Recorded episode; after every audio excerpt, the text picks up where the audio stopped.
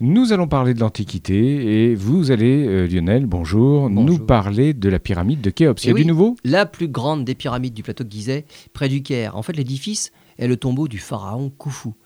Euh, elle a été construite il y a 4500 ans avec ses 139 mètres de haut. La pyramide de Khéops est restée l'édifice le plus haut du monde pendant 38 siècles. Avec de nouveaux détecteurs, les physiciens ont découvert au-dessus de la grande galerie, à l'intérieur de la pyramide, une nouvelle cavité de 30 mètres de long, située à 21 mètres au-dessus du sol. D'après les physiciens, cette cavité a été délibérément construite. Il ne s'agit pas d'un effondrement interne de la pyramide, mais il laisse aux archéologues le soin de l'interprétation de cette découverte. Il s'agirait peut-être d'une chambre cachée, mais pour le savoir, il faudra trouver la bonne solution pour pousser plus loin les investigations. Toute exploration destructrice est exclue.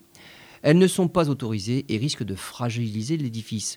La mise au point de minuscules robots capables de se faufiler entre les blocs est une idée, mais il faudra améliorer les sondages pour mieux guider l'exploration.